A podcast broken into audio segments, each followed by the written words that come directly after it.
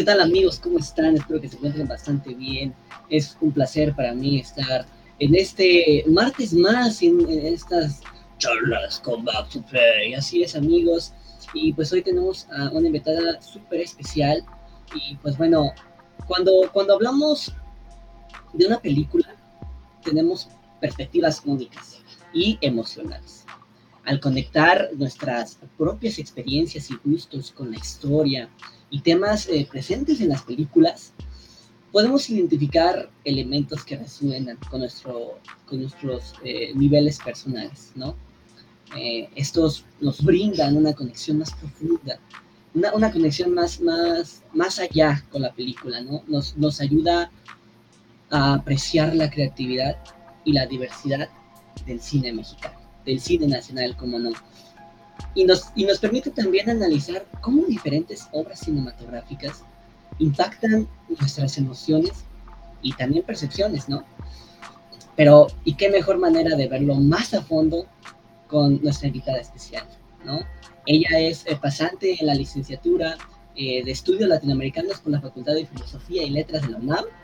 Eh, ha participado en varios cursos de análisis y periodismo cinematográfico de Icónica en la revista Cineteca Nacional, Carándula Films, Caranarts y Zoom F7. Además de esto, trabajó en la Dirección de Estudios Históricos del Instituto Nacional de Antropología e Historia como asistente de investigación de una academia de cine y colaboró con Celuloide Latino, un medio independiente de crítica cinematográfica latinoamericana.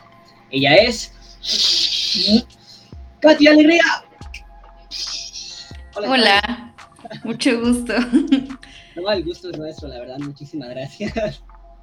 ¿Cómo estás, Katia? Bien, bien, muchas gracias y pues muy agradecida de que me hayan invitado a esta charla, este espacio y pues vamos a darle.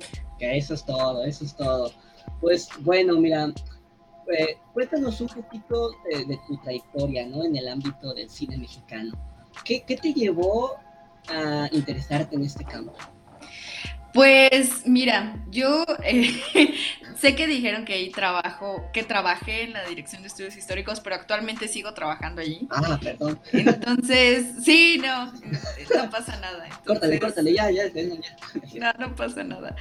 Eh, yo trabajo en la Dirección de Estudios Históricos de Lina con una académica que se dedica a, cine, la doctora Julia Tuñón, y ella tiene varios textos sobre cine, cine y mujeres, etcétera. Pero antes de que yo la conociera a ella, pues mi amor por el cine nació hace muchos, muchos años, cuando yo era una niña. Y poco a poquito, pues como que se fue labrando ese gusto por, por el cine mexicano, en realidad. Eh, en realidad yo era más de cine hollywoodense. Mis películas favoritas eran las de Harry Potter. Hoy en día las vuelvo a ver y ya no les entiendo. Pero pues así fue como comenzó, ¿no? Entonces ahí fue como me interesé por el cine, eh, poco a poquito. Y con el paso del tiempo, pues me fui dando cuenta de que el cine mexicano como que tiene eh, un sesgo de realidad muy importante de lo que vivimos en el día a día o lo que hemos vivido o que nos cuentan una historia que pasó hace muchos años pero que pues ciertos elementos tienen vigencia todavía.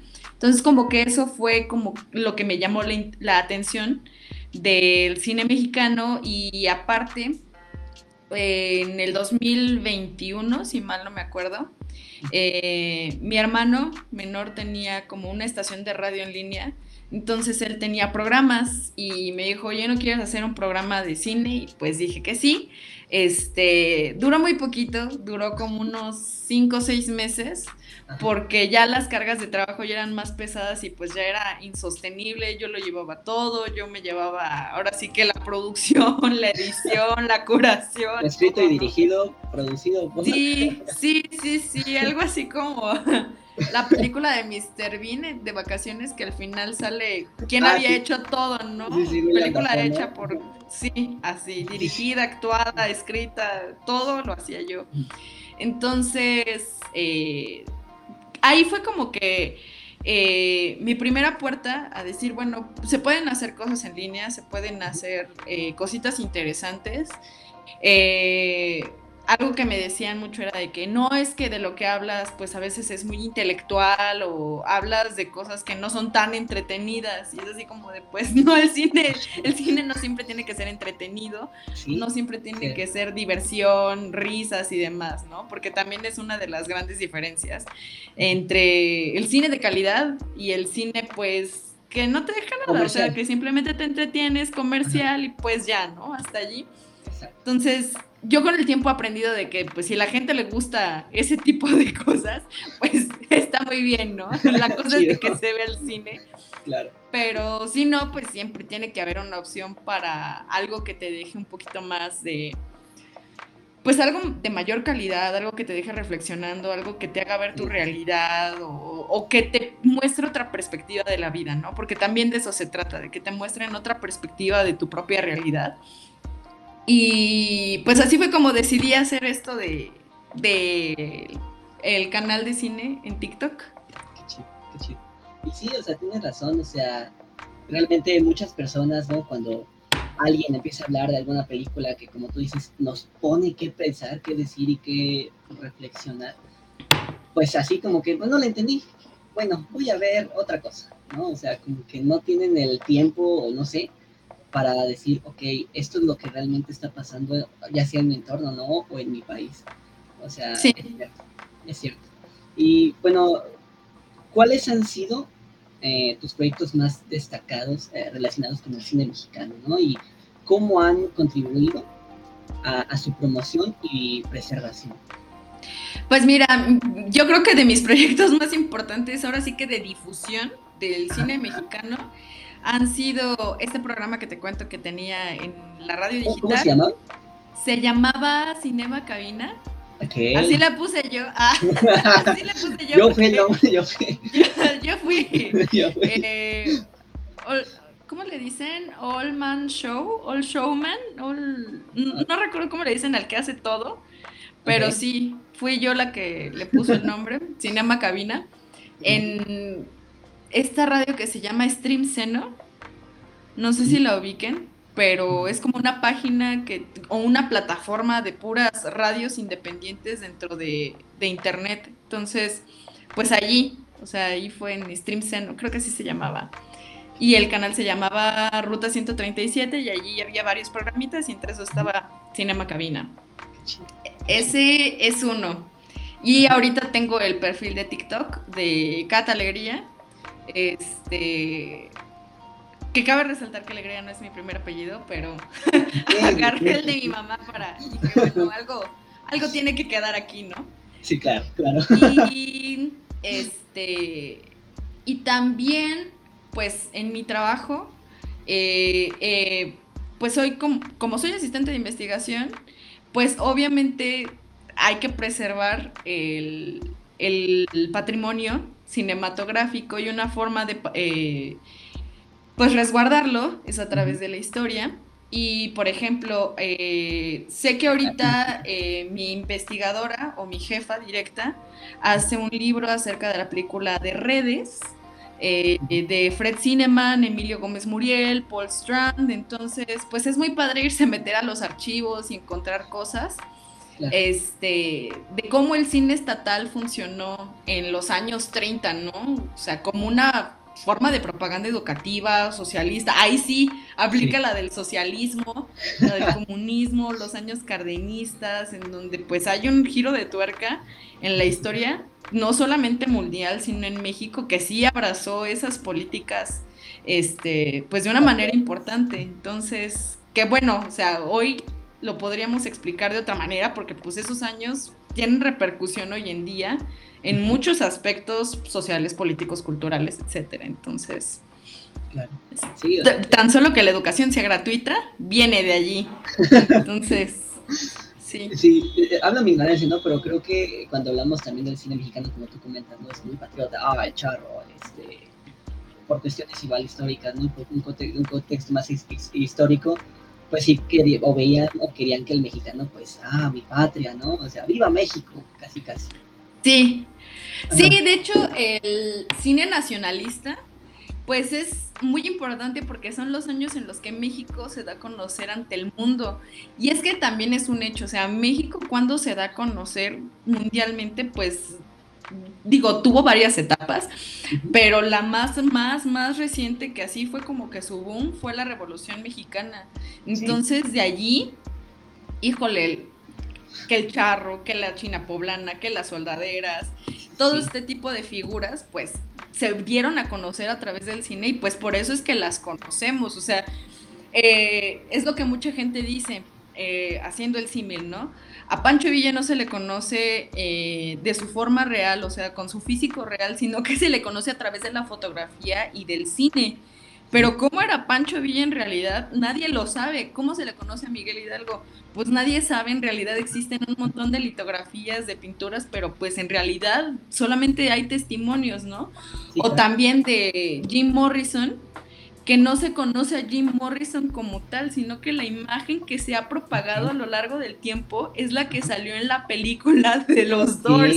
Entonces, digo, o sea, también está como que su, por así decirlo, su alter ego, su doble en el cine, ¿no? Entonces, sí. Sí, sí, sí, o sea, eh, un poquito, ¿no? Eh, ah, México, ah, por eh, ¿cómo es? Este, Pancho Villa, Pancho Villa, Zapata. Zapata, oye, oh, Chaco Chimichanga, ¿no? Por lo mismo, ¿no? Que las películas, la, manera en la que México pues se ha, se ha mostrado al mundo, ¿no? Este, Pedro Infante, ¿no? Jorge Negrete. Sí. O sea, también la mitificación de estas eh, figuras como por ejemplo Pedro Infante, ¿no? Que hay un mito de que no se murió, de que tenía un amorío con la esposa del presidente, algo así una vez escuché. Cosas bien raras, ¿no?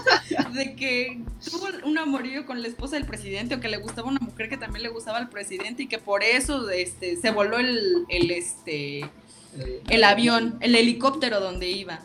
Y, o que la otra es que no está muerto, sino que lo tenían resguardado. Y una vez que hace muchos años, la verdad es que el dato seguramente está incorrecto, pero fui a un museo con mis papás, creo que yo tenía como 12, 13 años, y decían de que había llegado a Texas un señor a comprar un rancho muy bonito y que ese señor se llamaba Peter Infant, Peter ah, y así como de ahí y ponía la foto, ¿no? Y decía poco Se llamaba Peter Child.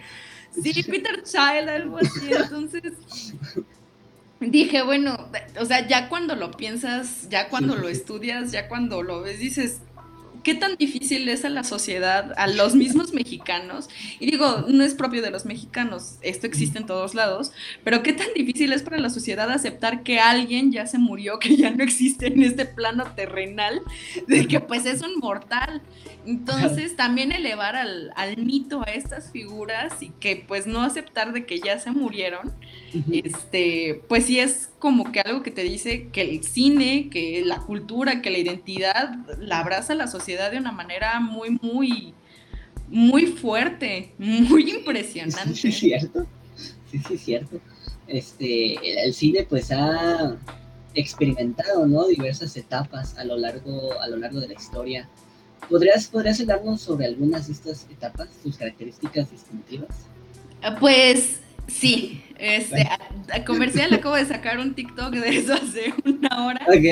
pero brevemente, eh, ahora sí que todo comienza desde que llega el cinematógrafo y el kinetoscopio con Thomas Alva Edison y los hermanos Lumière. Ellos son los que vienen a México, pero es algo muy, muy curioso. bueno, como es como que el periodo que más tengo presente y más claro por mis investigaciones. Este, llegan, llegan los hermanos Lumière y como que negocian con Porfirio Díaz para decir, ah, bueno, nosotros vamos a retratar ese México bonito, grandioso, paseo de la reforma, etc, etc, ¿no? O sea, nada de precariedad, México es un primer mundo, pero pues obviamente hasta el sol de hoy todos sabemos que el primer mundo se encuentra en la alcaldía Miguel Hidalgo y en Polanco, ¿no? Claro. Entonces, y en la parte de Santa Fe, bonita. Entonces es algo que permanece, ¿no? Y por otro lado llegan los este, este Thomas Alva Edison y manda a sus corresponsales, a todos sus achichincles y les dicen, ¿saben qué? Vamos a retratar México, pero no lo que están retratando los, los franceses, sino los, ahora sí que es México rural, precario, machista, sí, todo eso, ¿no? O sea, la otra cara que, vaya, o sea, los dos son diferentes polos, ¿no? Porque ¿dónde quedan los de en medio? Entonces, eh, pues allí empiezan la serie de, difamaciones de Estados Unidos hacia México y de allí después emprendió una campaña en contra de Estados Unidos, en contra de sus difamaciones y allí estuvo el Departamento de Censura de México eh, muy presente, ¿no?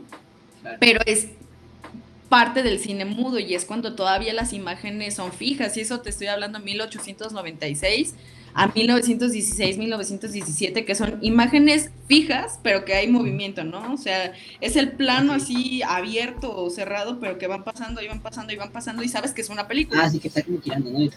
Como el ejemplo de un video de un caballo, ¿no? Que está Ándale, así es. Entonces, sí, o sea, esa es como que la imagen el, fílmica de un primer momento, ¿no? Ya con el paso del tiempo, ya de 1916-17 hasta 1931, eh, comienza el cine en movimiento ya con argumento, ya son imágenes, pues con un lenguaje cinematográfico un poquito más complejo, y eso se lo debemos también a Griffith. Entonces, eh, esa es la parte en la que pues ya se insertan otro tipo de películas que ya pueden ser ficción, ya no son tan documentales. Y pues también en la ficción los gringos hicieron unas cosas terribles con los mexicanos y de ahí aparecen los greasers, ¿no? El hombre grasoso, misógino, violento, machista, todo, ¿no? Todo lo malo. Entonces, pues México igual actuó en contra de Estados Unidos para que no, eh, no se difundiera a nivel mundial esa imagen. Pero pues México lo atraviesa la Revolución Mexicana y lo impresionante del caso es de que muchos cinematógrafos de México eh, compraron, por así decirlo, su aparatito y se dedicaron a filmar varios eh, momentos históricos de la Revolución Mexicana hasta su eh, final. Y es una película que se llama Memorias de un Mexicano, que es de Salvador Toscano, prácticamente sin querer lo hizo porque la hija juntó todos esos pedazos y contó la historia de la Revolución Mexicana, pero no solamente de la Revolución Mexicana, con este en modo de película, sino que también la vida cotidiana, ya ahí ves a los toreros, este, deportes, o sea, está es una película aburrida, es cansada porque pues claro, ¿no? No todos estamos habituados a ver el cine mudo y a ver este tipo de imágenes que son más documentales, que son un, documental pues prácticamente primigenio, ¿no? Pero es interesante eso de que pues pudimos ver o podemos ver la Revolución Mexicana, cómo vivían las personas, de qué manera vivían, qué era lo que hacían a partir de esa lente, ¿no? Entonces esa película se encuentra en YouTube, ahí la pueden encontrar. Y también eh, otro ejemplo es El Automóvil Gris, que es igual una película icónica de 1919, en donde se cuenta los asaltos de unos bandidos que se vestían como si fueran este del e, no del equipo no este del gobierno de Carranza o sea, como si fueran policías, no me acuerdo muy bien, pero sí, o sea, se, va, se visten de eso y asaltan a las residenciales, ¿no? A la gente rica. Entonces lograron filmarlos y lograron generar una historia y pues es como que de las películas más, más este, reconocidas del cine mudo. Y obviamente el cine mudo acaba con el periodo que ya es sonoro, ¿no? Pero pues poco a poquito se fue integrando el sonido al, a la película. Y luego de ahí, de 1931, pues es como que el inicio o, pues sí, como que cuando ya va a empezar eh, la época, el surgimiento del cine de oro mexicano. Entonces, eh, en 1931 ya empiezan a ver como que mejores producciones, producciones un poquito, o más bien en gran cantidad, Este, y una de las películas más importantes es Santa, de 1931, que toca el tema que va a ser súper recurrente a lo largo del cine mexicano. Yo no sé por qué a los mexicanos les encanta esa historia. Yo creo que se genera mucha empatía, eh, que es el de la prostituta por circunstancia, no por gusto. Entonces, que pues es pobre, eh, tiene un montón de problemas, tiene que alimentar a la familia, etcétera. Entonces, ahí va la, prostituta por circunstancia y que por alguna extraña razón o por circunstancias de la vida eh, se ve envuelta en un crimen o se suicidan o este tipo de cosas, ¿no? Entonces también aparece la mujer del puerto, que más o menos va de, esa, de, ese tema, sin spoilear a nadie. y este esa es otra, ¿no? De las grandes películas de como que de esta preindustrialización o de la de la preépoca dorada del cine mexicano. Y también aparecen las películas de Fernando de Fuentes este que por ejemplo no para entender un poquito cómo funcionaban las películas de Fernando de Fuentes y otras tantas en esa época eh, fueron como el Marvel de hoy. O sea, era la comedia ranchera y la comedia ranchera y de allí no lo sacabas y primero así como que hubo, hubo un boom de la comedia ranchera hasta que de plano dijo la gente ahí ya, o sea, estamos no, el gorro de la comedia ranchera y va para abajo. Entonces también aparecieron estas películas, ¿no? De Fernando de Fuentes, la que te estaba diciendo que es Redes, eh, que es una película con un estatal con un corte socialista, este, que, pues sí apela a que no te dejes del trabajador, del explotador, del político, este, ustedes son los trabajadores, ustedes son más, ustedes tienen, o, sea, ellos tendrán el dinero, pero ustedes tienen la fuerza, la, la mano de obra y pues si tienen que formar lo que sea una comunidad, un sindicato, etcétera, adelante, ¿no? Que ese es más que nada el mensaje de la película. Este, y ya de allí, pues podemos decir que se abre, es que entre la industrialización del cine y la época dorada, como que no hay mucha diferencia, ¿no? Entonces es muy difícil marcar el límite entre una y otra, pero es también cuando se consolida el Star System, el sistema de estrellas, ¿no? Entonces ya en esta época dorada ya está muy muy clarito y aparecen las figuras de María Félix, este Fernando Soler, Dolores del Río que venía de Hollywood y fue la ella triunfó en Hollywood en los años 20, pero desafortunadamente para ella y para muchos otros mexicanos por allá, llegó el cine sonoro, ¿no? Entonces, eh, ¿qué es algo que, por ejemplo, yo, yo lo uno mucho con la, con la actualidad? Porque cuando era el cine mudo, pues sí, se traían los Hollywood, este, sí, Los Ángeles y los estudios de Hollywood traían gente de Polonia, de Austria, de Alemania, etcétera, etcétera, pero como no se hablaban, como no se escuchaban sus voces, pues no había problema. No había problema, pero empezaron a salir el cine, eh, empezó a salir el cine sonoro y empezaron a salir estos acentos al estilo Sofía Vergara o ese tipo de cosas de sí, ¿no? What do you want? Entonces, sí, o sea, pues los gringos con los racistas que son, o sea, si ahorita son racistas, imagínate, imagino para esos años cómo habrá sido, ¿no? Entonces, sí, para esos años era como que un racismo bastante arraigado y decían, ¿cómo, cómo va a hablar así por el amor de Dios?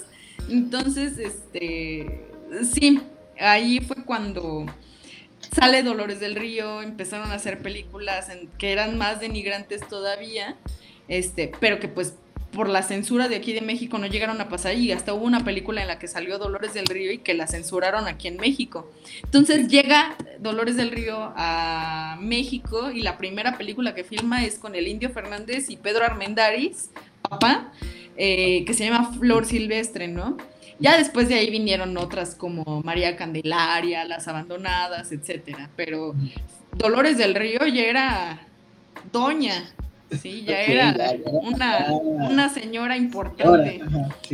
Y este Pedro Armendaris también era uno de los grandes eh, del Star System, Arturo de Córdoba.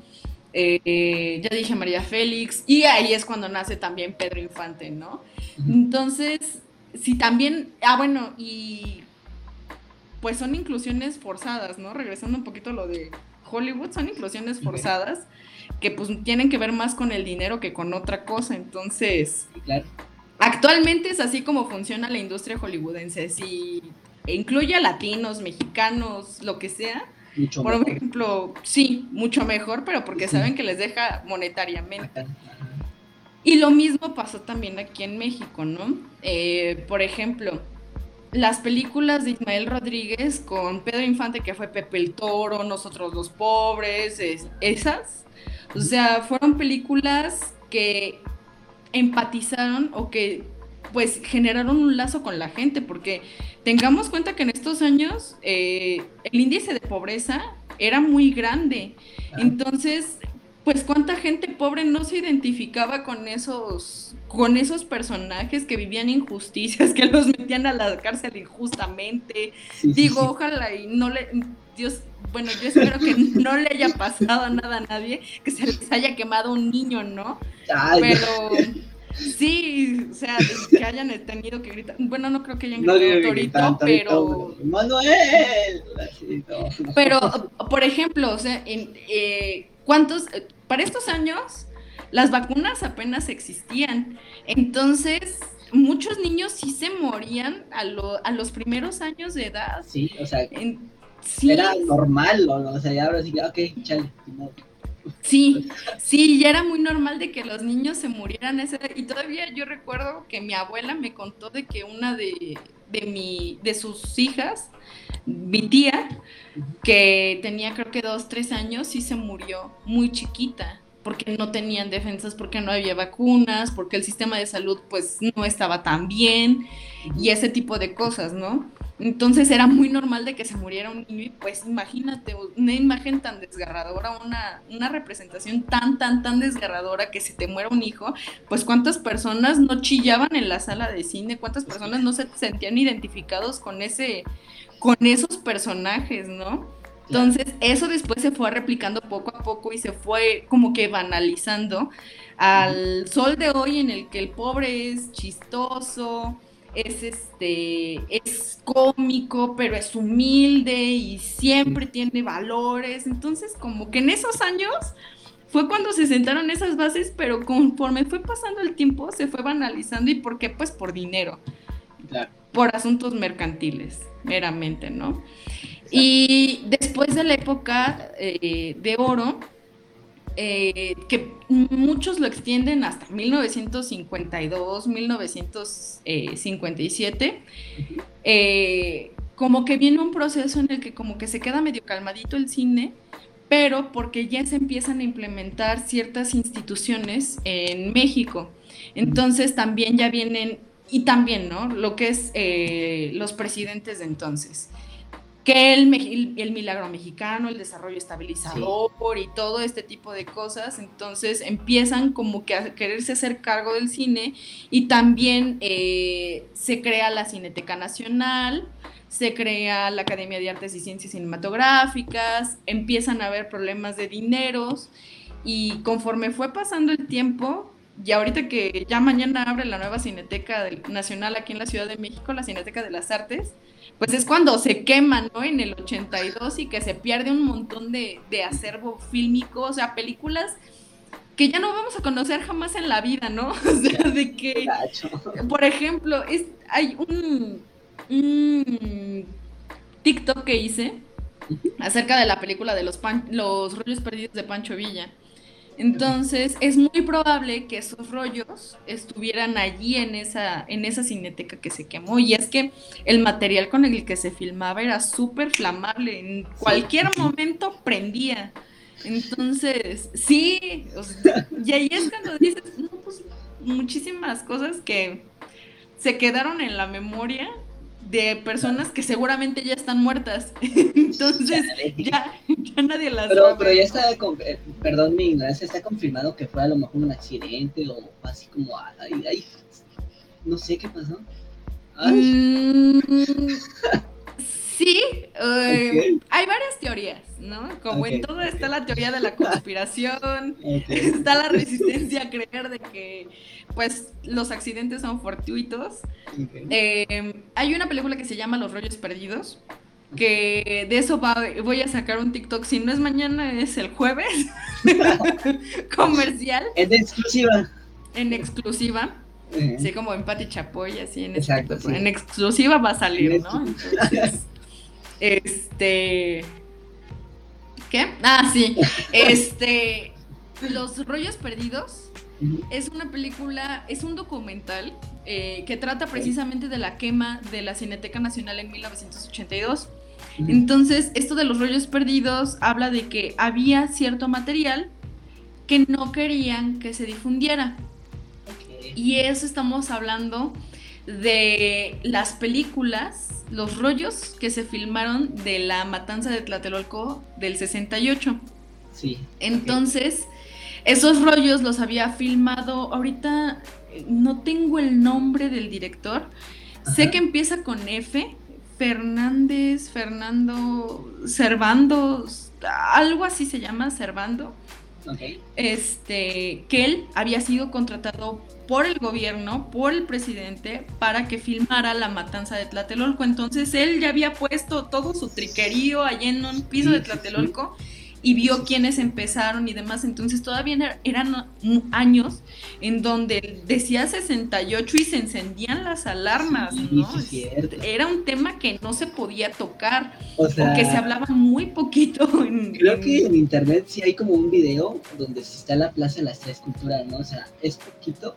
Es más, creo que el, documental, no sé si es el grito o el no me acuerdo qué nombre, pero ahí se ve todo el movimiento estudiantil. ¿No? Que creo que está la escena. Sí, es el grito, así es. El grito, ajá, sí, sí, sí, lo digo porque, bueno, históricamente hablando es un, es un tema que me gusta mucho, el, todo en 68, tanto en el aspecto de Olimpiadas como en el gobierno. Este, entonces creo que sí hay un video en internet donde eh, pasa el ejército en la plaza de las esculturas y cómo empiezan a, pues, pues ahora sí que a rafaguear a todo lo que se encuentre, ¿no? Sí, sí, de hecho es uno de los videos que está desclasificado que es de estos que ya liberaron y que ya se pueden ver afortunadamente y pues porque hoy en día ya no es un tema que o sea genera controversia pero no es que ya sea un tema que no se pueda hablar no no, es, reciente no o sea ya tiene varios años Exacto. Sí, ya tiene varios añitos. Entonces, ese video ya está desclasificado. Pero en la Cineteca Nacional habían otros, creo que eran cinco latas de rollos que habían, de que se había filmado toda la matanza, desde que comenzó hasta el día siguiente. Entonces no querían que se viera ese material y acababa de llegar esos rollos a la Cineteca Nacional, que curiosamente estaba en Churubusco, donde se quemó, o sea, y donde actualmente acaban de poner la Cineteca. Entonces, seguramente son unos metros más atrás o más adelante. No ah, tengo idea. Eh, perdón, ya eh, ya nos dice Servando González. Sí, fue Servando González, en efecto. Sí, fue él. Muchísimas gracias. Sí, fue Servando González el que filmó esos rollos. Entonces, eh, acababa de llegar esos rollos y creo que tenían días de haber llegado. Estaban las producciones, estaban las, este, estaban en pantalla una, una película de Andrei Baida y otras varias películas, entonces creo que la que se empezó a quemar, la sala que se empezó a quemar que estaba en funcionamiento fuera de Fernando de Fuentes. Y se empezó a sentir mucho calor y de repente se escuchó que tronó algo y se quemaron los, se quemaron muchas cosas, se quemaron muchísimas cosas. Y pues murió gente allá adentro, ¿no? Entonces, eh, pues sí es un pasaje de, la historia del cine pues bastante triste, porque pues hay muchas cosas que ya en la vida se van a volver a ver, muchos libros, porque no solamente había este, rollos, había también guiones, había fotogramas, había stills, habían infinidad de cosas, ¿no? Entonces, pues vaya, y era una de las cinetecas más grandes de la, del país y de América Latina. Actualmente la Cineteca Nacional y la Filmoteca Nacional resguardan mucho material, pero ese material que ellos resguardan hoy en día es el material que tenía la Cineteca Nacional de entonces, del 74, 76, no recuerdo bien cuándo nace, cuándo, la, cuándo se funda. Imagínate qué tan grande era como para que todavía se haya podido rescatar gran parte de lo que hoy está en Filmoteca de la UNAM y en Cineteca Nacional. Entonces sí, sí, sí hay una teoría de la conspiración por allí va, en, esa, en ese documental. Y todo porque pues también, ¿no? Está metida la mano del gobierno, porque Margarita López Portillo, que era la hermana del que iba a ser el presidente en ese entonces, fue la que tuvo a su cargo el, la secretaría de televisión y cine mexicanos y fue prácticamente a la que le echaron la culpa, ¿no? Y porque también venían una serie de corruptelas entonces. Y también ella fue la que promovió el cine de ficheras en este desarrollo estabilizador. Fue la que puso también el modo de censura a, a directores que ya empezaban a labrar su nombre como Arturo Ripstein, Jaime Humberto Hermosillo, que ya eran del nuevo cine mexicano, ¿no? Jaime Humberto Hermosillo, Arturo Ripstein, Jorge Fons, Poleduc, etcétera. Eh, y fue prácticamente la que les puso el pie, entonces más odio le agarraron a ella, ¿no? Cuando se quemó la cineteca. Y actualmente pues está considerada como, digo, hay que verlo también en un plano objetivo, ¿no? Ella no puso el fuego allá adentro. Sí, sí, sí. Eh, tuvo culpa de muchas otras cosas, pero... Y es como que de las cosas en las que concluye el documental de los rollos perdidos. Margarita de Orellana ahora sigue como el chico que, el periodista que defiende a Belinda, ¿no? Belinda podrá ser anoréxica, este, lagartona, etc., pero homofóbica no es. Bueno, algo así pasó con Margarita López Portillo. Margarita podrá ser corrupta, podrá haber desviado recursos, podrá haber sido. Pero no lo quemó. Pero no quemó la cineteca. O sea, no fue su no fue su responsabilidad totalmente. Entonces, sí, sí pasó, pasó eso.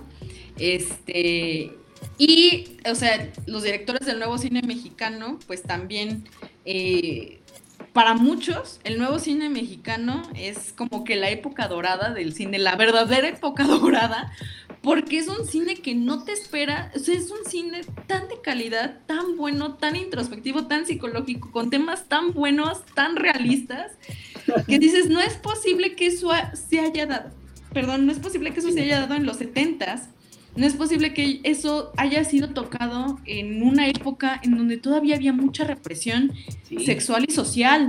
Sí, sí, cierto. Y en ese aspecto estoy hablando, por ejemplo, en La Pasión según Berenice, este, El lugar sin límites de Arturo Ripstein también.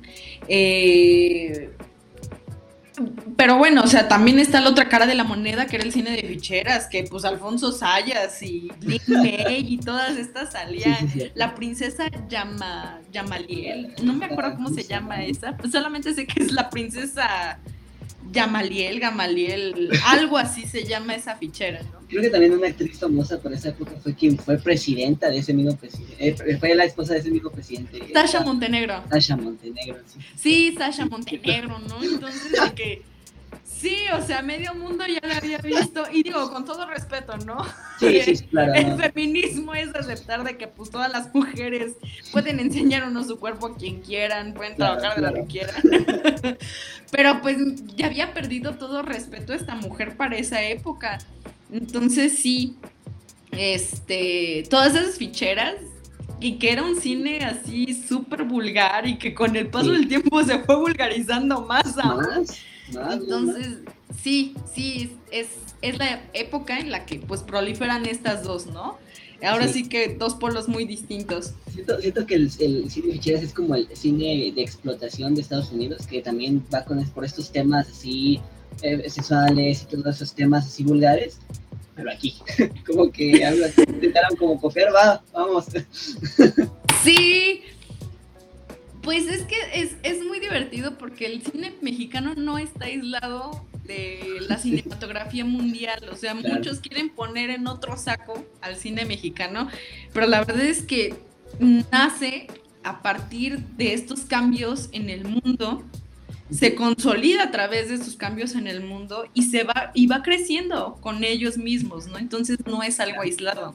Que los temas que toque son muy muy propios, ella es diferente, pero la forma en la que está creciendo y en la que se ha ido desarrollando va a la par del mundo. Entonces eso es algo muy, muy, muy interesante, ¿sí? Y ya finalmente, viene el nuevo, nuevo cine mexicano, que es donde aparecen este Guillermo del Toro, Alejandro González Iñárritu, Alfonso Cuarón, este Amores, a, Amarte duele, ah, ¿sí? Que también, o sea, uno el otro día escuché de alguien que me dijo, es que los jóvenes de hoy, esta generación Z, estos centennials, ya no conocen lo que es Amarte duele, ¿no? Y todo el mundo sabemos que es una película mala. Ok. Pero, todo el mundo sabemos que es una película mala, pero... Eh, pero, pues, o sea, tampoco puede ser tan mala porque te muestra ese Santa Fe rico y ese Santa Fe pobre que parece favela de Brasil. Entonces, es allí cuando dices, bueno, la película no es tan mala, va dirigida a un público joven, pero pues te muestra el clasismo, ¿no? Entonces, como que los jóvenes de hoy. ¿no? Sí, es súper icónica porque también es como que de las cosas que me gusta del cine, ¿no? ves cambiar la Ciudad de México de muchas maneras, siguiéndole la línea del cine por épocas. Entonces, por ejemplo, no es lo mismo la Ciudad de México que se retrata en estas películas que te decía mudas, de eh, Memorias de un Mexicano, a la que se retrata en el cine de oro mexicano, que por ejemplo es eh, los barrios populares o, los bar o las residenciales muy, muy ricas y que se fueron transformando con el paso del tiempo y la, la que se retrata en los 70 ya con Tlatelolco, la latinoamericana y demás, y ya cuando ves Amor, Amarte duele, dices, ¿cómo es posible que un lugar tan bonito, tan rico, tenga un lugar pegadito, sé que lo único que los divide es un puente de algo tan feo, ¿no? De, de algo que pues se parece más a mi colonia. Entonces, sí, o sea, también ahí conforme va, eh, el cine va mostrando imágenes, vas viendo el cambio de la Ciudad de México. Entonces es algo también muy interesante, ¿no? Y que muchos jóvenes, pues así como de, ¿cómo que amarte duele? ¿Qué es eso de Naco ya es algo funable, ¿no? Entonces, Yo todavía me acuerdo cuando salieron las playeras de ser naco es chido, entonces. no. me dices que si naco es algo funable, a lo mejor es algo pues bastante grotesco, bastante grosero, muy irrespetuoso, pero pues que permaneció en el léxico de las personas de manera eh, por muchos años. hay gente que naco lo toma más gracioso, ay, qué naco, no sé, así como que lo toma más cómico, como que sí, como, como dices, ¿no? O sea, por lo mismo como que va permaneciendo, ¿no? O sea... Sí, sí. Sí. Sí, porque todavía hay mucha gente, qué bueno que existen las redes sociales como TikTok, porque luego dicen, ay, qué naco eres, ¿no? O que, no recuerdo si fue una, la Lady Mercado Libre, que creo que le dijo naco al señor del que le estaba repartiendo, no sé, fue, sé, que fue un lady, una lady o un lord, pero alguno de ellos fue el que, le dijo Naco a un repartidor, no recuerdo bien. Mentiría si dijera que fue la de Mercado Libre, pero pues es algo que todavía permanece, ¿no? Y que pues todavía fue motivo de memes y de burlas en algunos años el de Nacosma, así se les dice. Entonces, Sí, es por ese lado, ¿no? Y pues sí, o sea, el nuevo, nuevo cine mexicano como que se quedó estancado hasta en el 2006, 2007 y pues películas rescatables, rescatables así entretenidas, por ejemplo, Nosotros los Nobles. Oh, o sea, que fue una buena película, que fue una readaptación de Luis Buñuel, del Gran Calavera, que creo, considero que es una película entretenida, tiene un buen guion. Hay cosas que dices, bueno, no se la compro tanto, pero X, ¿no? Está bien la película. Eh, igual la de, eh, por ejemplo, a mí me gustó mucho La Camarista, que fue de 2019, si mal no recuerdo. La Camarista también me, me resulta una, una película muy, muy buena. Eh, ¿Cuál otra? Las tres muertes de Maricel Escobedo. A mí también me, a mí creo que de lo que más me gusta es el documental, el género documental.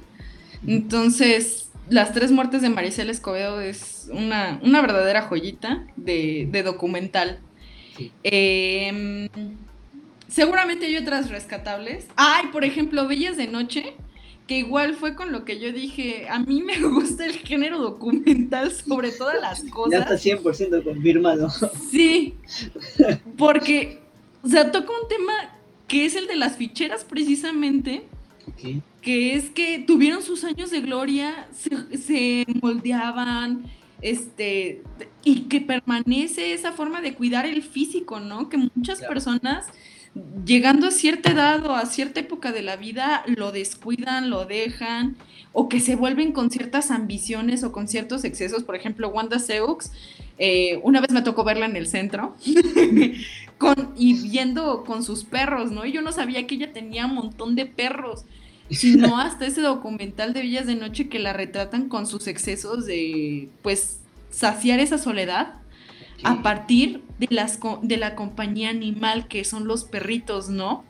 Entonces, así como pues está muy estereotipado el de la, loca de los gatos, así ella era, pero la de los perros, ¿no?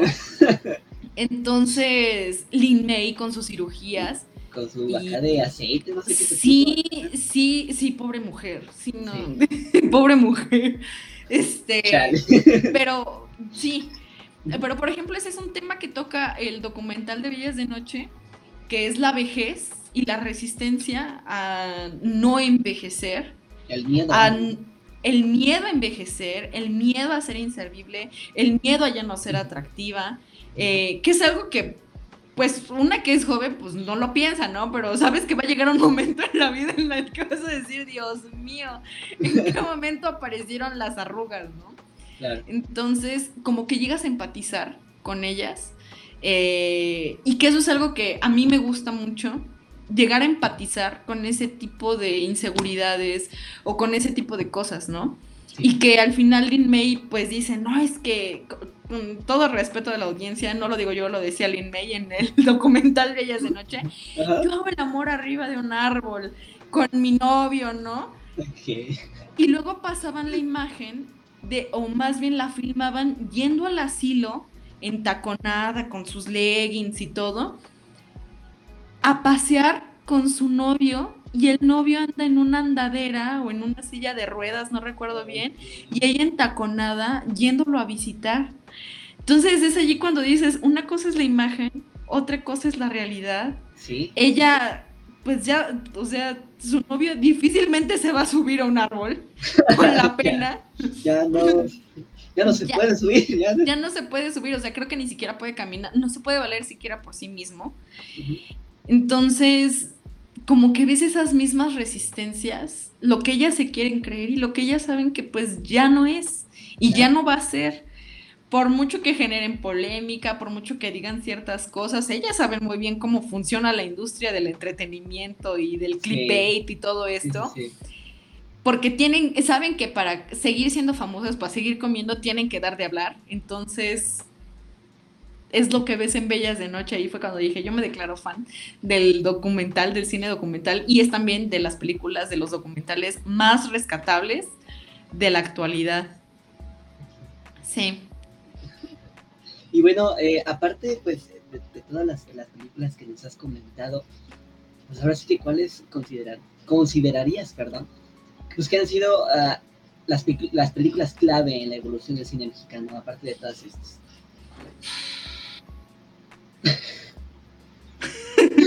sé que tenía esa respuesta hace unas horas, pero no soy la misma de hace dos, tres horas, ¿no? Claro, no pasa nada. Este, Mira, películas que vayan eh, cambiando la evolución, me dijiste, que vayan mostrando la evolución. Han sido películas clave. Clave. Mira, eh, creo yo que eh, pudiera ser La Mujer del Puerto, que fue la que sentó el precedente de las prostitutas, al igual que Santa. Santa y La Mujer del Puerto fueron las prostitutas por circunstancia. eh, Igual las películas de Pedro Infante con Ismael Rodríguez que esas muestran como que la gente pobre, la gente que sufre, la gente que a pesar de todo tiene valores, tiene principios, y te digo, por esto que, quedó en el imaginario social, ¿no? Claro. Em, el Castillo de la Pureza es una película de Arturo Ripstein que marca una ruptura con lo que se puede decir que es una familia este, heteropatriarcal. o sea, padre, madre, este, tres hijos que pues el padre es el que provee, el padre es el que manda, el padre es el que decide, la mamá ahí no tiene este voz ni voto y que eso es la familia tradicional. Sí. Sí, sí, en ese, en ¿no? La familia Sí, sí, la institución familiar tradicional heteropatriarcal. este, sí, o sea, es así como lo entendemos al sol de hoy, pero eh, que pues en el trasfondo, pues esa familia institucional, ideal, etcétera, tiene sus desertores, ¿no? Tiene sus fallas, como todo sistema, porque también la familia es un sistema. Entonces, que el, bueno, no sé si ya vieron el Castillo de la Pureza, pero hermano y hermana tienen sus quereres, este, como que hay una rebelde allí, em, el papá que en cuanto sale de la casa es otra persona que dice no tener familia, que no, que dice no tener amigos, que es un hombre hecho y derecho, este, que intenta acosar a una chica, que, la, que por el hecho de ser hombre le creen que la chica haya intentado seducirlo cuando el que estaba acosando era él, ¿no? Entonces, esa es también una de las películas clave para entender un momento eh, histórico, un momento muy, muy, muy particular de, no solamente del cine mexicano, sino también de la historia misma. De ese entonces, ¿no? de ese entonces, sí porque ya se empezaban a poner en cuestión ciertas cosas, este, como la familia, el gobierno mismo. Por ejemplo, Carlos Monsiváis decía que era la representación del, no recuerdo si del gobierno de López Portillo, creo que sí, pero que pues siempre había rebeldes, ¿no? Entonces, eh, esa es otra, ¿no? El Castillo de la Pureza. Y creo que otra es Amores Perros. Sí, igual, Amores Perros es también una forma de ver la Ciudad de México. Y disculpen que sea tan centralista, porque pues yo vivo en la Ciudad de México. Lamentablemente pues no, puedo negar la cruz de mi parroquia, entonces, este... Y también, ¿no? O sea, hay que aceptarlo, el cine también es muy central. Casi, casi muchas de las películas se filman aquí en la Ciudad de México, muy poquitas se filman en otros lados. Este, y pues no es al plan, ¿no? Sobre todo porque pues aquí están los recursos, aquí está... la capital, ¿no? La capital, sí. Y pues muchas veces el México que se conoce es el de la Ciudad de México, lamentablemente. Sí, sí, sí. Entonces, sí, o sea, Amores Perros también fue una película, creo yo, clave para entender el crecimiento del cine mexicano, sí. Entonces, este, aquellos vayan apuntando qué películas para que las vayan a ver, este, porque pues sí se, escucha que son acá épicas, ¿no? Sí se ve que tienen un tema acá fuerte, que pues ahora sí que te abre los ojos, ¿no? Te hace así como que, ok, esto es lo que pasaba en ese entonces, ¿no? sí. Sí, igual yo creo que de, de las nuevas, y se me pasó a decir, es la de Ya no estoy aquí, que es de los cholombianos Sí, que es una muy buena película y hasta así no es centralista, no es de la ciudad. Tranquilos, tranquilos. Es de Monterrey, eh, sí es Monterrey, creo que es el norte, si mal no me acuerdo. No recuerdo en dónde se desarrolla la primera parte de la película, pero migra, ¿no? O sea, a través, ¿por qué migra? Pues violencia, este, por migración forzada, por violencia, por todo el panorama entre narcotráfico, violencia, etcétera, que aparecen, ¿no? Entonces, tiene que emigrar y se tiene que enfrentar a otras cosas en donde el mexicano en Estados Unidos y en otras partes del mundo, pues es exótico. Y luego llegas con esa pinta y pues te vuelves aún más exótico, ¿no? Claro. Entonces, la niña asiática, no recuerdo si era de Japón, de China, de Corea. Lamentablemente muchos al ver a un asiático decimos chinos, porque pues también es la, la forma que nos hemos fabricado. Este, pues esta niña asiática, esta chica asiática, como que lo adopta como en forma de su conejillo para ver qué hace, qué no hace, de una manera muy exótica, intenta remedarlo, pero pues se ve tan forzado en ella que dices, a ti no te va. Así como ese, el meme de Drake y Josh, a ti no te queda. sí, es, es, una película también, una, una joyita, de verdad, la de, este, ya no estoy aquí. Entonces creo que también marca un precedente. Eh, bueno, eh, también entendemos que pues el cine a menudo refleja la identidad cultural ¿no? de un país. ¿Cómo crees que el cine mexicano ha contribuido a la representación y promoción de la identidad y la cultura mexicana?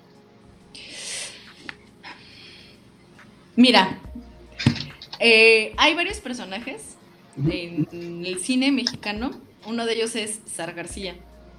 Eh, voy a hablar femeninos porque son con los que más voy. Sara García nace como la madre de México y la abuelita de México. Ah, sí, cierto, que es la del chocolate abuelita, ¿no? exactamente, es, la del chocolate abuelita. Pero ¿por qué? O sea, te, te, empiezas a cuestionar y dices, ah, bueno, es Sara García, ¿no? Pero ¿por qué?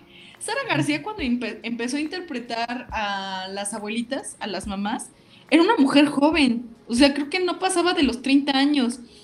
La mujer se quitó dientes, se puso una peluca, como que se intentó como que arrugar. O sea, toda su vida fue vieja. toda su vida fue vieja. O sea, creo que tenía dos, tres años más grande que... Era dos, tres años más grande que Pedro Infante. Perdón, entonces es, que no tiene mucho que comer, perdón. Este, entonces, eh, ¿qué pasa? O sea, con Sara García ¿Por qué tuvo tanto impacto? ¿Por qué las películas de ella y Joaquín Pardavé, que era como que el papá idiota, eh, tuvieron tanto éxito?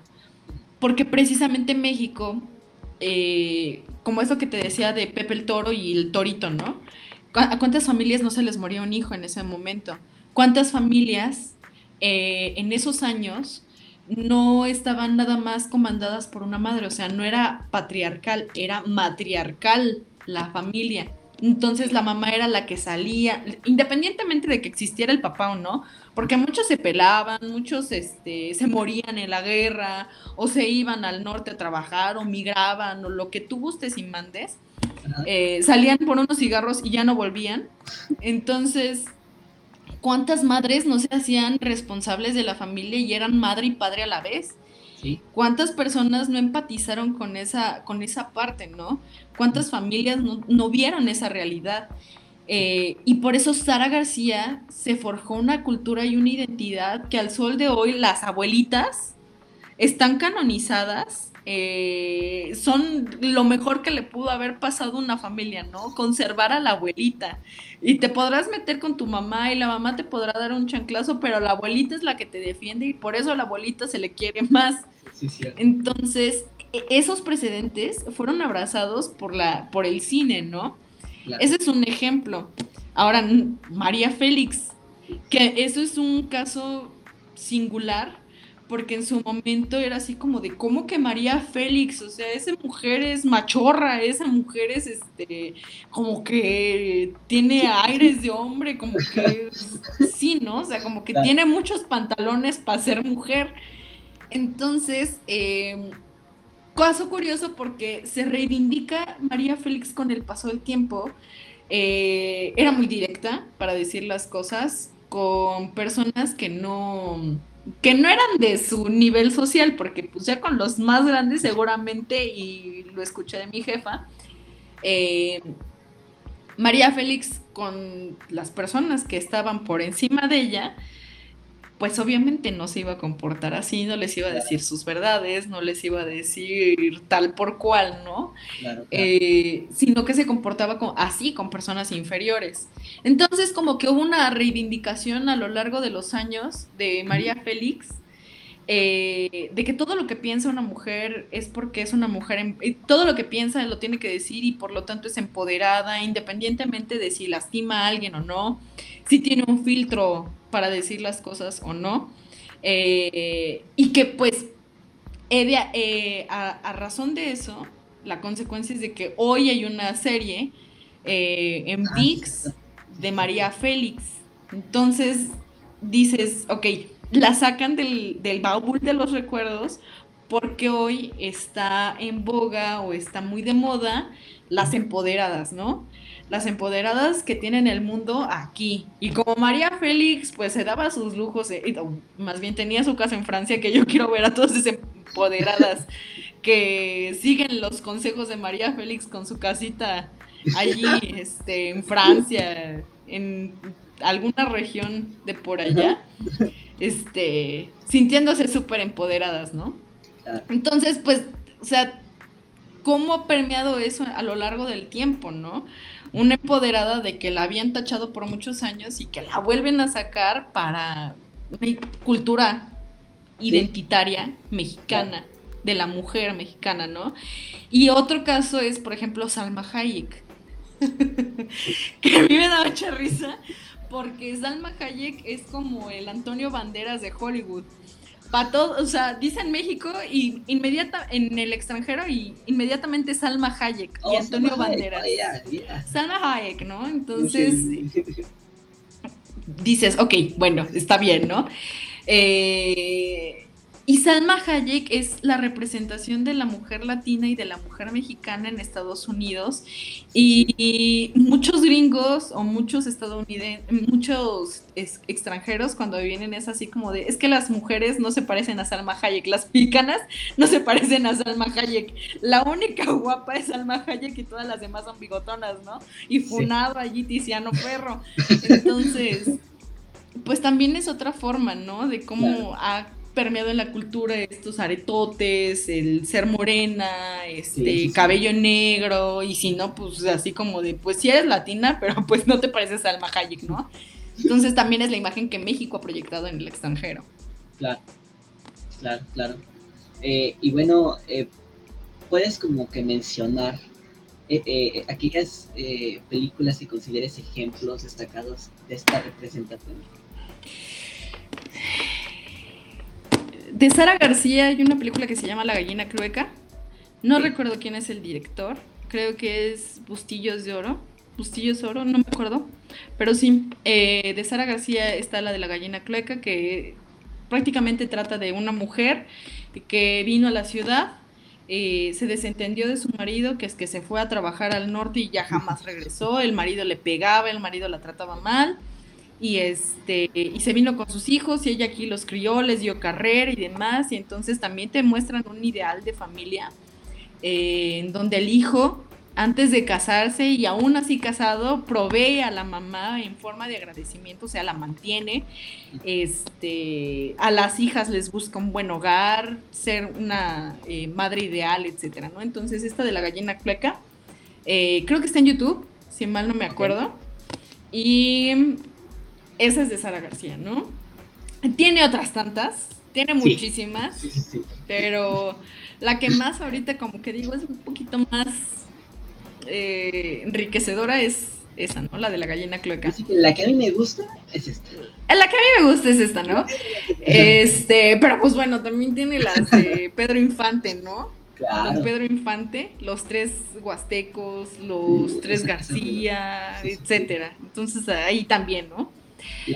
Em, de María Félix, pues está la diosa arrodillada, pero esa sí no la he visto. La que he visto es Doña Bárbara, que está inspirada en una novela de Rómulo Gallegos, que es venezolano, y eh, trata de una mujer que la violan, pero ella se convierte en una como cacique de un pueblo y tiene a su hija, entonces como que ahí hay un triángulo amoroso entre la hija y ella y el, el hombre que se disputan, ¿no? Entonces está muy buena esa película también y también está en YouTube. Eh, Doña Bárbara, que pues, o sea, al ser ella violada y enfrentar la situación y hacerse de tripas corazón y tratar al hombre mal por lo que le hicieron y todo ese tipo de cosas y ser la manda más de todos es como que la forma en la que María Félix retrata el feminismo, ¿no? Y por eso decían que era machorra, porque pues tenía la doña, ¿no? tintes, la doña, sí, sí, la doña, la doña de todo. este, ¿cuál otra? Te dije María Félix. Por ejemplo, de Salma Hayek. A mí no me gusta mucho la película de Frida. Sí, la de... Sí, y es que es inevitable porque es la imagen que se dio de Salma Hayek al exterior. Hay otra película, creo que se llama El Callejón de los Milagros, si mal no me acuerdo, que es mexicana y que sale Salma Hayek y creo que es cuando da una, una, una actuación magistral. Pero sí, o sea, y es que también Frida Kahlo es como que la figura de México en el extranjero y la figura que los mexicanos hemos adoptado como nuestra, como un personaje identitario, ¿no? Entonces, y que aparte de todo, conforme van pasando los años, se va puliendo más esa imagen, porque ya no es nada más Frida Kahlo y las dos Fridas, ¿no? Frida y Kahlo y de calavera, sino que ya, o sea, todas las chicas en, o muchas chicas, yo nunca lo he hecho, muchas chicas, este, en Día de Muertos, pues se pintan la cara y se ponen flores, las ah, de flores y todo eso, entonces cada vez se va reinventando de una manera impresionante, ¿no? Sí. Ay, porque la vemos en bolsas, ahora sí que se ha vuelto muy comercial, ¿no? sí. Aquí. Sí. Sí, sí, sí, ah, sí, y por ejemplo ya salió una Barbie de María Félix, entonces... Ah, cierto. Sí, ojalá yo un día Matel me patrocine y me regale una de esas muñecas. Ojalá que a nosotros también. que llegan. ojalá nosotros también nos sí. Nos regalen una linda muñeca de María Félix. Que también hay una muñeca de, creo, de Frida Kahlo, si mal no me equivoco de Barbie. Sí, también tiene la de Frida Kahlo, así es. Sí. Entonces sí, yo creo que son como que las películas más representativas de esta cultura identitaria. Sí. Bueno, este, a, lo largo de los años también el cine mexicano ha enfrentado desafíos, ¿no? Y claro, ha celebrado éxitos. ¿Cuáles consideras que han sido los momentos más difíciles y las victorias más significativas para esta industria?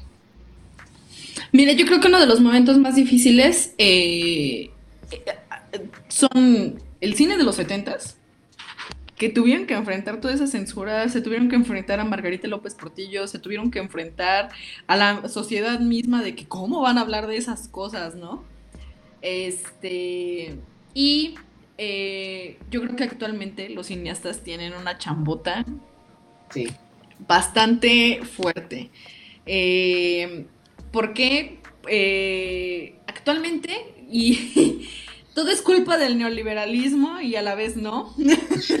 o sea, aquí no hay un partido político al que irle, sino que pues las cosas se fueron dando y todo trae consecuencias y pues hoy se sufren esas consecuencias y estoy cierta de que estamos en un momento en el que no sabemos qué hacer, pero sabemos que nos tenemos que mover.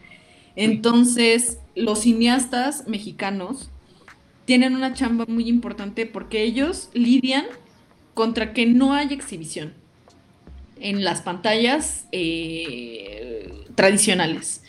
En los complejos como Cinépolis, Cinemex, este, ya no existe Cinemark, Pero antes que existía Cinemark, pues también luchaban contra ellos. Este, Cinemex y Cinépolis principalmente, que ellos pues, o sea, el 99.9% de las salas está ocupada por Hollywood. Por películas extranjeras. y, o sea, y dijeras tú, bueno, este, hay películas alemanas, hay películas francesas, este, asiáticas, japonesas, este, de Corea, creo que lo más representativo que he visto así en varias pantallas ha sido Parásitos. Entonces, todo lo tiene acaparado Hollywood. Y ahorita con lo que acaba de pasar de Barbie, pues también, o sea, el 99.9% de las salas estaba dada a Barbie y Oppenheimer. Entonces, ¿dónde está el cine mexicano allí? Está, ahora sí que la exhibición es casi, casi nula, ¿no? Eh, no y si hay, pues es una, perdón, perdón, y si hay, es una comedia romántica, y hasta ahí. Es que ese es el otro problema, pero espérame. ok, ok, ok, va, va, Perdón, perdón. por ejemplo, había escuchado hace algún tiempo de que estaban cortando ciertas partes de las películas mexicanas que se exhibían en que se exhiben en Cinepolis en Cinemex para no tener tanto tiempo la película que les esté quitando tiempo en la pantalla y pues puedan seguir poniendo las otras que sí les dejan, ¿no? A los cines. Eh, y que tienen su propio sistema, ¿no? Digo, es un sistema muy complejo el de los complejos cinematográficos, así que es un, sistema complejo el de los complejos, pero eh, que yo sepa y tengo entendido desde que las primeras dos semanas eh, lo que se recaude va para la película y las siguientes, las siguientes semanas va para el complejo. Entonces, híjole, cuántas películas eh, mexicanas se ven en sus primeras dos semanas. O sea, no tienen exhibición, no tienen promoción, que esa es la otra, porque nadie las ve. O sea, ¿y por qué nadie las ve? Porque pues nadie se entera. Entonces, eh, como lo que acaba de pasar con el anuario cinematográfico, que tiene años pasando, es así como de, ok, sí, México está eh, produciendo muchas películas, arriba de 200 películas al año. ¿Y cómo las veo? En dónde están. Y entonces dicen, no, pues es que hay unas que están en Netflix, otras están en Prime, otras están en Movie, otras están en Filmin Latino. Creo que lo único que da sus números de, reproducción es Filmin Latino porque es del Estado. Pero las demás eh, plataformas no lo dan, no saben, no, no se pueden saber cuántos espectadores vieron, por ejemplo, el baile de los 41, este, La Civil, el Huesera, este, El Norte sobre el Vacío, todas esas películas, ¿no? O sea, que muchas películas de las que están nominadas a los Arieles, nadie las vio. Entonces, dices, ¿cómo me entero, no? O bueno, la otra es, bueno, voy a la cineteca a ver cine mexicano. Ahora, pasa algo curioso en la cineteca. Eh, hay mucha gente, y perdón por la gente que va a la cineteca, por favor no lo hagan, hay mucha gente que llega en modo muy prepotente, en modo muy soberbio, eh, y quieren estar hablando, quieren estar, este, como que haciendo chistes, y hablan en voz alta y dijeras tú, bueno, lo hacen en, eh, con el compañero, el de al lado, se tapan la boca.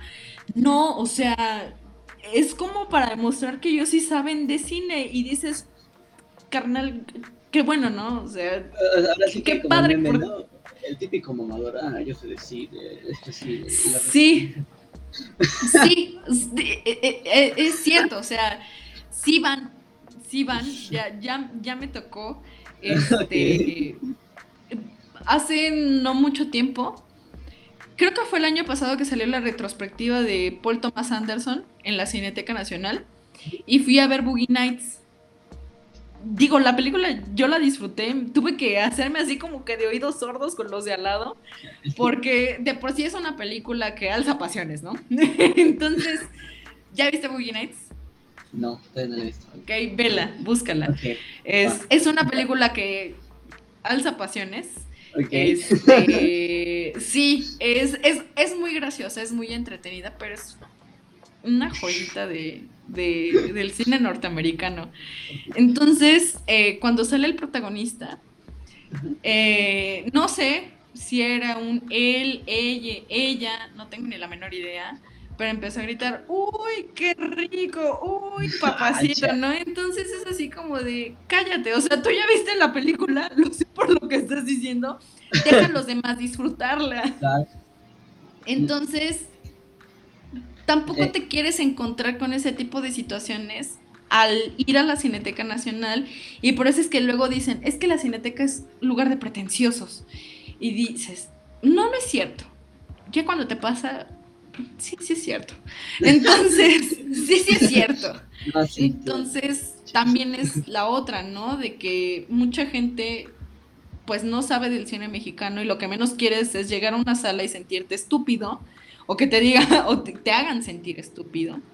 Y pues vaya, o sea, mucha gente por eso tampoco va a la Cineteca Nacional. Y luego también, ¿no? La Cineteca promociona películas, o más bien eh, exhibe películas inentendibles de cine húngaro, de, digo, creo que de las más digeribles son Igmar Berman, este, el, tour de cine francés, eh, varias, ¿no? Varias películas alemanas, pero luego hay otras que de cuatro horas en donde no hay ningún diálogo y dices que vi, ¿no?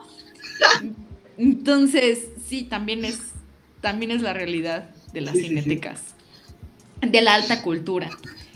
Eh, y esto es a lo que se llegan a enfrentar, ¿no? Y ahora, el otro polo es que Videocine tiene tomado el Fidecine, el, el, fideicomiso, y, y se lo agarra y dice, bueno, pues voy a producir tantas películas con el fideicomiso al fin y al cabo, ese dinero yo no lo tengo que regresar.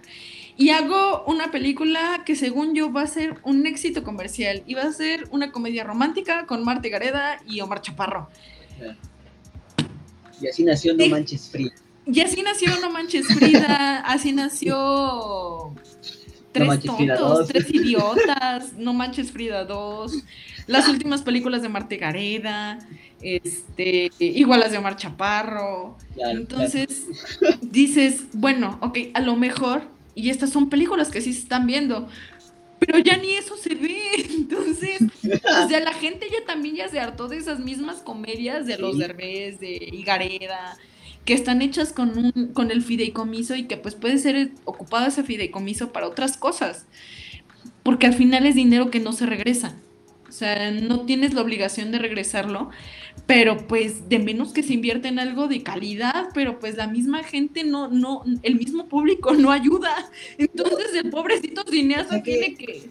Perdón, perdón, entonces, eh, entonces ah, voy a decirlo de esta manera. Entonces sí se ha visto como me, me, surgió esta pregunta, un lavado de dinero por esa parte, o sea, como que un, un acá. Ay, la verdad, no sé. Yo ahí sí desconozco. Seguramente hay algún. Ha de haber algún truco para que Videocine eh, tenga casi casi tomado ese, ese fideicomiso. Ha de haber algún truco.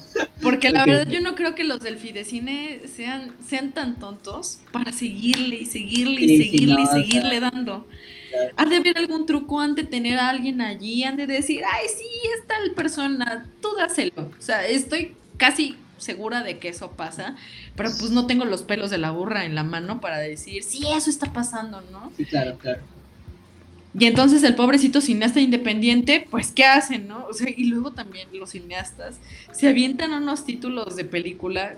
Revisé la lista de las películas que se habían hecho en 2022 y unas tienen título de tesis de licenciatura. Bardo, Casi largo, ¿no? Sí, sí, sí, o sea, intentaron hacer el de Bardo, una crónica de, falsas verdades, ¿no? Pues algo así, ¿no? Eh, crónica de no sé qué, no sé dónde, de los años tal a tal. A la madre. Es, casi, ¿no? Y dices, bueno, ¿cómo, ¿cómo llamas la atención del espectador? ¿Cómo llamas la atención del público? A lo mejor es una película que está hecha para un público muy local y estoy pensando, no sé, en películas que tienen que ver con el desarrollo de un pueblo, eh, el tren Maya, ¿no? Supongamos, el la llegada del tren Maya a alguna población, o que, por ejemplo, también Te nombré en silencio, es un documental que está hecho para las madres buscadoras, ¿no? Como para alentarlas a seguir en el camino y que pues no dejen su lucha. Claro. Pero pues no lo sabemos. O sea, no lo sabemos, es una incógnita de por qué hacen esas películas, por qué están financiadas por el Fidecine y para quién están dirigidas, ¿no? Entonces, yo creo que también tiene que haber una reestructuración En cuanto a sí hay que dar los fideicomisos, sí hay que hacerlo, pero hay que decir también para quién están hechas estas películas, cuál es el público objetivo, a dónde quieres llegar con ellas, pues para que también el, dinero eh, pueda ser ocupado en promoción, en marketing, en publicidad. Porque pues así, ¿cuántas películas no han pasado sin pena ni gloria? Entonces, y las únicas que vemos son las de Netflix, ¿no? Sí. sí. Porque también es un hecho. El, el cine es caro. O sea, ir a, ir a ver una película es carito. Eh, tan solo la salidita te sale por lo menos en 120 pesos y en modo muy austero llevándote tus palomitas de tu casa escondidas en la bolsa. En la bolsa sí. O sea, ya en modo austero, ¿no? Pero ya si quieres ir en un plan así de sí, vamos a disfrutar la película y con palomitas, el combo amigos y demás, te viene saliendo casi en los 400, 500 pesos para ver una película que no disfrutas, para ver una película que no te gustó, para ver una película que fue un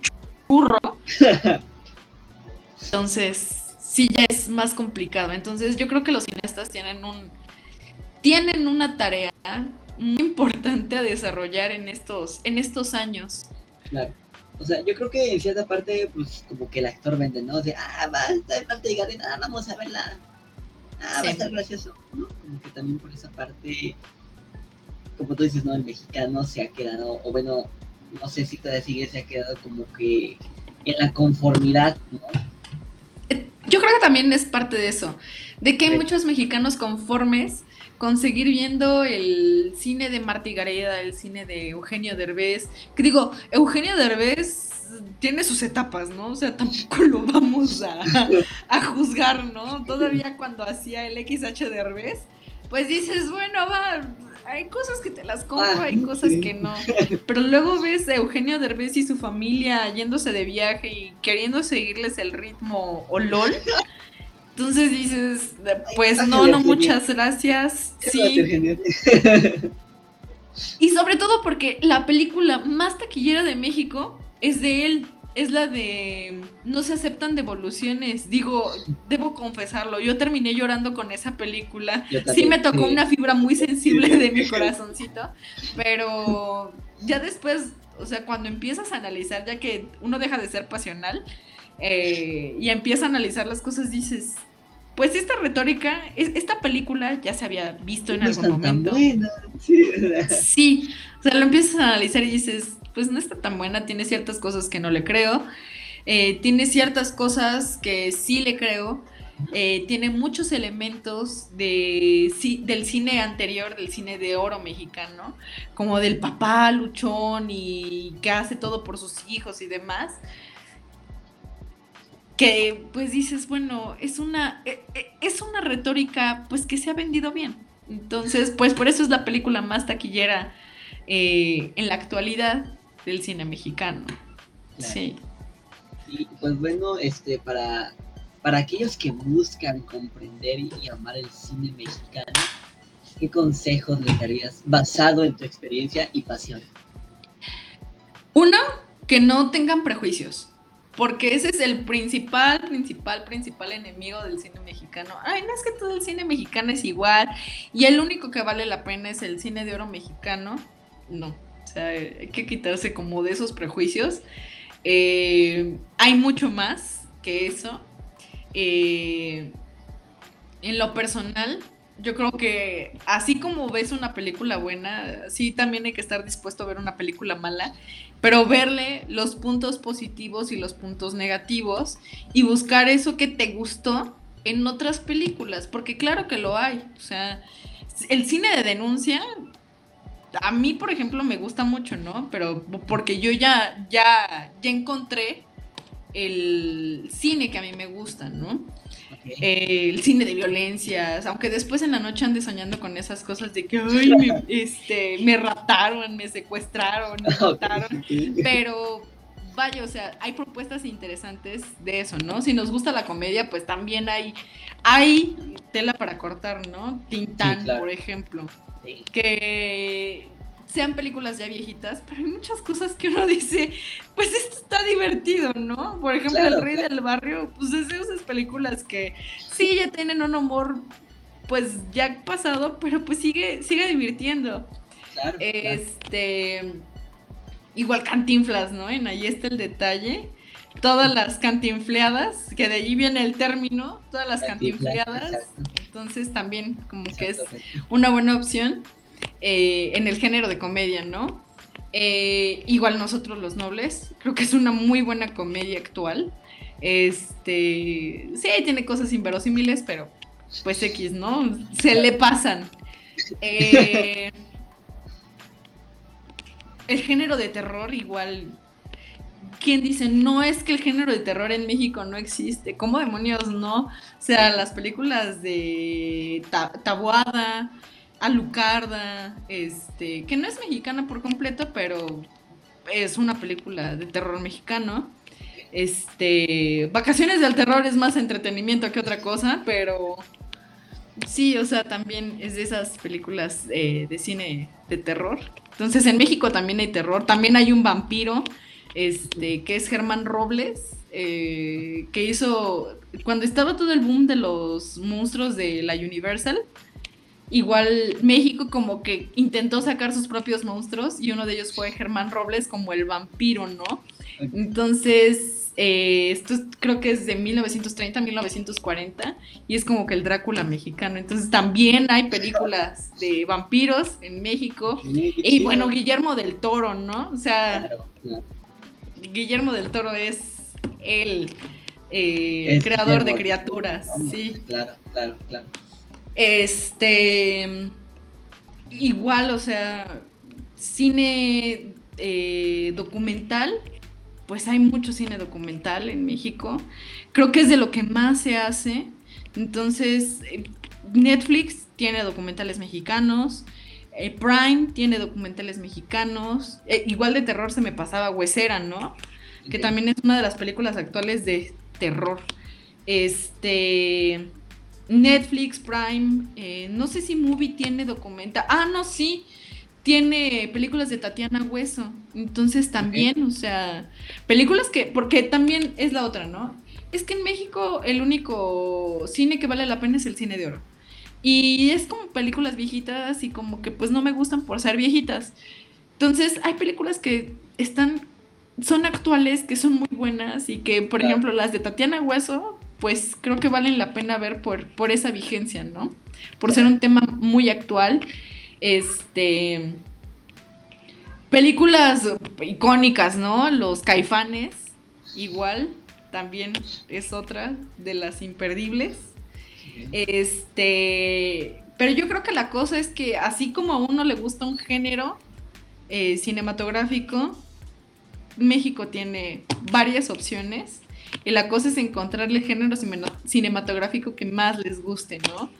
Entonces, yo creo que va por allí. Eh, y el quitarse de prejuicios de decir es que es vieja, es que es aburrida, es que la pasaban en el 9. No sé si la generación centennial conozca lo que era el canal 9, pero o el canal 4, pero pues era allí donde pasaban estas películas y que pues las abuelitas la tenían prendida todo el rato en ese canal la televisión y veían puras películas así, entonces hay que quitarse de ese prejuicio también de que pues ofrece más el cine. Ok, y pues bueno, finalizando, ¿no? Eh, ¿Cómo, imaginas que, tu relación con el cine mexicano evolucionarán en el futuro, ¿no? ¿Y qué, y, qué esperas ver en, términos de nuevas producciones y enfoques creativos? Mira, eh, yo creo y yo esperaría que pues este canal de TikTok no muriera. este, principalmente eso, ¿no? Digo, yo sé que la competencia en TikTok, eh, porque es así como se ve, competencia, por vistas, por reviews, por likes, eh, es muy fuerte. Es como que un demonio allí TikTok porque te pide más y te pide más y te pide más y que saques contenido y que hagas contenido y que estés al pendiente de los trends y demás, pero pues a uno no le alcanza la vida para eso a veces. Entonces yo esperaría que este canal no muriera, que siguiera habiendo público, que se sumara más, que se sumara más gente, que hubiera una comunidad sólida, una comunidad que pues a lo mejor y no ve las películas, pero pues que queda allí la cosquillita de ir a verla, ¿no? A través de la reseña o del análisis. Entonces, eso es como que lo que me gustaría que permaneciera, a lo mejor y no conmigo. Este, porque qué tal que pues en un futuro ya no me alcanza la vida para hacerlo. Pero yo esperaría que sí. Yo esperaría que sí. Y no vamos a verlo de, positivamente, ¿no? Vamos a verlo positivamente. Sí, sí, sí. Eh, pero sí, o sea, me gustaría seguir trabajando en ello, me gustaría seguir difundiendo el cine mexicano eh, y no aislarlo, como te decía en un inicio, no aislarlo de Hollywood, ni de las películas francesas, ni de la industria europea, ni de la industria este, asiática. Yo creo que todo contribuye. Eh, y también pues ser un canal de difusión, ¿no? Más que nada. Para, para esas películas que pues a lo mejor no tienen tanta voz, pero pues podérselas dar en el futuro, ¿no? Entonces, sí, yo creo que sería la tirada por allí. No sé si respondí bien la pregunta, pero no sé si me faltaron cosas, pero... Nada, no te preocupes, ¿no? Y yo te lo puedo decir personalmente, veo, veo lo que haces en TikTok y me gusta mucho y lo que te decía anteriormente, me encanta, me, me gustó que hicieras una crítica, bueno, un análisis de, todas las de Luis Estrada. No, no sé si también eh, has hecho la de Rojo Amanecer. No, esa me la estoy guardando para el 2 de octubre. sí, esas me las guardo. Ya tengo como que una lista de lo que, lo que hay que hacer. Okay. Entonces, sí, hay películas que me estoy guardando por, por fechas, ¿no? Por tres. Ah, chido, chido, perfecto. Sí, sí, sí. Y bueno, eh, vamos a dejar un poquito, un espacio, ¿no? Para ver si el público tiene algunas preguntas. Este, vamos a ver, eh, igual, Amori. También ustedes alguna pregunta allá en cabina, Amori. Nos informan, preguntas, por favor.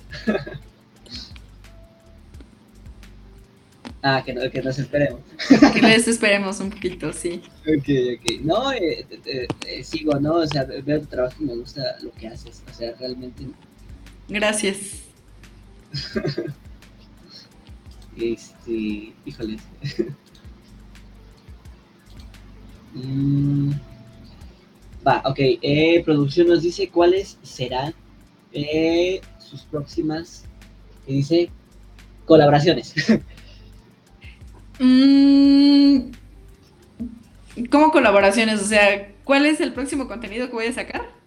Ah, quiero entender que sí, ajá, como que cuál es, así como que nos puedes dar como una pequeña así vista, una, pequeña ojeada de lo que va a estar. Bueno, de aquí a lo que acaba eh, agosto y esta semana voy a estar subiendo contenido, por ejemplo, de lo que te decía de los rollos perdidos de la Cineteca Nacional, a propósito de que va a salir, va a estar inaugurándose la Cineteca de las Artes. Este, espero no sea un lugar maldito, que no, otra vez. Ojalá no. Este, porque ahí voy a estar, ahí quiero estar en la Cineteca. Este, igual en la de Chapultepec. este, y eh, esta semana también voy a estar subiendo contenido de eh, películas de representativas de cada época del cine mexicano, ¿no? Entonces, por ejemplo, voy a subir del mudo, voy a subir del cine de oro, voy a subir de este, ¿cómo se llama? Del desarrollo estabilizador, de Ripstein, de Ripstein no, porque ya he hablado mucho, ahora voy con otro, con otro director. Este, igual que yo creo que ya va siendo hora de que hable de Amores Perros. Este. ¿Vas a llegar a hablar de ficheras? O sea, también así como que. Como que esas las tengo en reserva. Ok, ok. La verdad es que hay veces en las que digo, voy a buscar la que esté más decentita eh, para verla. Porque la verdad es, es muy probable que termine risa y risa. o me termine enojando por lo mal que esté hecha, ¿no? Es que eso es lo más, más curioso porque pues es lo que México vivió, ¿no? Igual volvemos a lo mismo, el contexto histórico, ¿no? El por qué surge. O sea, por ejemplo, no me gusta, pero me llama la atención por eso mismo, ¿no? Como, ¿por qué llegamos a eso? ¿Por qué sí. llegamos a...? Sí, sí, es este, sí, o sea, como experimento antropológico y social, sí, sí, puede que sí.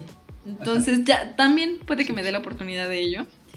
Y este, y también voy a estar hablando de las películas eh, nominadas a los Arieles. Nada más hablé de la caída hace unos, unas semanas, pero voy a intentar meterle pata para poder hablar de las otras, ¿no? De menos de las que son largometrajes, como Bardo, que no me gustó. como Bardo, que no me gustó. Este, La Civil, El Norte sobre el Vacío, Huesera y esas, ¿no? Entonces sí voy a intentar como que darme, darme la oportunidad para, o más bien como que acelerar las cosas para hacerlo. Y este Igual septiembre pues va a estar repleto de eso, ¿no? Entonces sí es como que el, esperen el contenido de lo que va a venir, porque ya sé que he hablado de muchas películas viejas, pasadas, pero ahora sí ya, vamos con las nuevas, ¿no? Este, y creo que decía que cuál iban a ser las colaboraciones con otros creadores. La verdad es que son los primeros que me invitan. Entonces, este, ahorita no, no, no tengo otro creador que me haya invitado. Si hay algunos otros creadores, creadoras, lo que sea, les creadores. Yo con mucho gusto digo que sí, me doy un tiempecito y, y, lo vamos platicando. No, y pues bueno, eh, aparte de ver si a Mauri nos escucha, que pues a lo mejor en un episodio, ¿no? Dejando la charla, a lo mejor ya en un episodio que hable a lo mejor de, igual del cine mexicano, algún, en algún tema específico de esta área, pues puedas estar, ¿no? O sea, con mucho gusto. Con mucho gusto, claro que sí. Y bueno, cine también nos, dice, ¿qué otro tipo de cine latinoamericano has tenido la oportunidad de explorar? Eh, bueno, yo eh, sigo colaborando con Celuloide, Celuloide Latino. Este, ellos como que, sobre todo el chico que, que lleva a cabo eh, toda la gestión, me ha dado la oportunidad de seguir colaborando con ellos. Antes este, hacía crítica directamente escrita, pero el problema con el que yo me encuentro es de que también la crítica cinematográfica ya casi no se lee, ya es más visual. Entonces, por ejemplo, ¿no? Un crítico, pero crítico rabioso es Christoph Rasinski. Entonces ah, sí, es cierto, Christoph, Sí, no, o sea, él dice que todo está mal, pero algunas veces no está tan mal. Entonces, eh, también, o sea, hay que tener como que ese aspecto. Dice una mafufada, ¿no? Como, dice, sí. sí. a veces dice mafufadas, entonces como que hay que tener un poquito más de, crítica con él. Y pues mucha gente se va por lo audiovisual, ¿no? Entonces dije, ya no quiero, o como que ya me cuesta trabajo hacer la crítica cinematográfica escrita, porque sé que nadie la ve, sé que hay muchas hay muy pocas personas que les gusta leer, entonces, pues la verdad es que si ya le estoy invirtiendo tiempo y esfuerzo esto, pues prefiero que sea algo que sí se esté viendo, ¿no? Claro. Y que ir en contra de la marea, pues como que no va, y lo mejor es como que invitar al público a que lo lea, a tener ahí el texto y que a ver quién lo lee, ¿no? Entonces, con ellos todavía hago TikToks este, he visto películas, por ejemplo, argentinas, brasileñas. Creo que la favorita de muchos es este, Ciudad de Dios, eh, de las favelas en Brasil, que creo que fue una película así reconocida internacionalmente en su época. Y es una joya, la verdad, Ciudad de Dios. Este, esa, eh, por ejemplo, Argentina 1985 igual se me hace como que otra joyita contemporánea, actual, súper bien hecha, súper importante. Yo hubiera dado todo porque hubiera ganado Argentina 1985 en los Óscares, pero desafortunadamente no se pudo. Entonces, este, esa, ¿no? Eh, también he explorado como que las feminidades en en el cine latinoamericano desde la infancia con los coming of age, este, igual LGBT. eh, hay una película en Netflix que se llama... Eh, ay, ¿cómo se llama esta película? Que es de una chilena. Una chica chilena que es bisexual y que está como que en una secta religiosa de, eh, evangélica. Entonces corrompe a las al chico y a la chica que le gustan de allí, ¿no? De la secta evangélica. Este, no me acuerdo cómo se llama la película, tendría que buscarla. Este, pero también es una muy buena película, ¿no? Este, igual, yo creo que algo que muchas personas vimos y que dijimos, qué gran documental, fue la de Rompan Todo, porque eh, es una serie. Joven y alocada, así, así se llama la película. Este, Joven y Alocada es la película chilena y Rompan Todo, pues es un documental que pues no solamente te habla de cine, sino que te habla de la historia de América Latina a través del rock. Entonces, eh, y es una, una, serie documental, creo que tiene 10 capítulos, pero está súper bien hecha, ¿no? Digo, ya al final como que dije, ay, ¿a poco la época contemporánea se define así? O sea, hay más. Por Dios, no me van a decir que no. Pero te cuenta la historia de América Latina a través de, la música y ocupan el recurso del documental para hacerlo. Entonces eso se me hizo increíble, ¿no? Y bueno, yo como latinoamericanista, pues fue así como de, pues es lo que muchos de mis profes decían, ¿no? Que la historia de América Latina se cuenta a través de la historia del rock. Entonces, sí, o sea, creo que también es otra parte de explorar el cine latinoamericano. Sí, sí, sí. Este, eh, a ver, eh, señor productor, ¿tenemos alguna otra pregunta? Eh, igual acá en comentarios, no, no duden, o sea, no, no tengan miedo. Este, pregunten, este, saquen ahí las dudas que tengan, los cuestionamientos, vaya. La producción, ¿algún consejo para nuevos creadores? Para nuevos creadores, pues la verdad es que yo creo que yo todavía sigo buscando la forma de hacer el, los, o más bien de atraer público, porque siempre el público es muy cambiante. Entonces, eh, la cosa está en que, por ejemplo, si es de TikTok o es de Instagram, eh, hay que buscar el trend. Eh, lo que está ahora sí que de moda, ¿no? por ejemplo, la semana pasada y antepasada fueron los libros de las EPS. Los libros de la SEP, ¿no? Los libros gratuitos. Eh, hace casi un mes fue Sound of the Freedom, ¿no? Que es la película de los niños estos de, este, ¿cómo se llama? De la trata de personas, eh, la trata de infan, eh, sí, de niños, ¿no? Eh, y eso, ¿no? Eduardo Verasti, que también es como que un personaje de la política y de la cultura televisiva mexicana un tanto despreciable. Eh, pero bueno, o sea, fue lo que estuvo en tren, ¿no? Entonces, ¿qué haces, no?